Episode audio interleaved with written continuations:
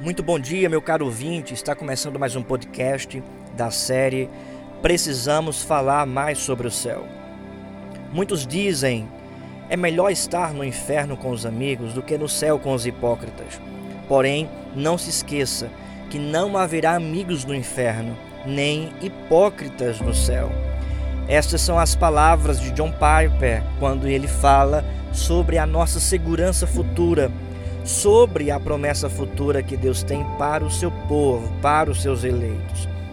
A palavra de Deus é clara e diz lá em Apocalipse capítulo 21, versículo 7: O vencedor herdará estas coisas, e eu lhe serei Deus, e ele me será filho.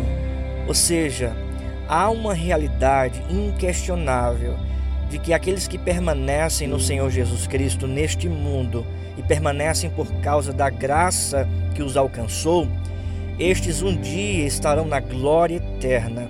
Isso é uma certeza bíblica de que um dia toda a igreja genuinamente cristã estará com o Senhor na eternidade.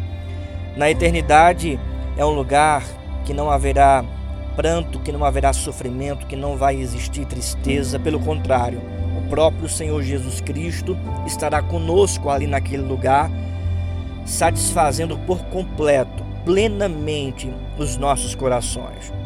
Com muita alegria, com muita paz, com felicidade incomparável, lá nós vamos desfrutar. É uma realidade, é uma convicção bíblica. O próprio Senhor Deus disse isso para João Ó, escreve esta realidade do céu, porque aquilo que eu estou dizendo é verdadeiro.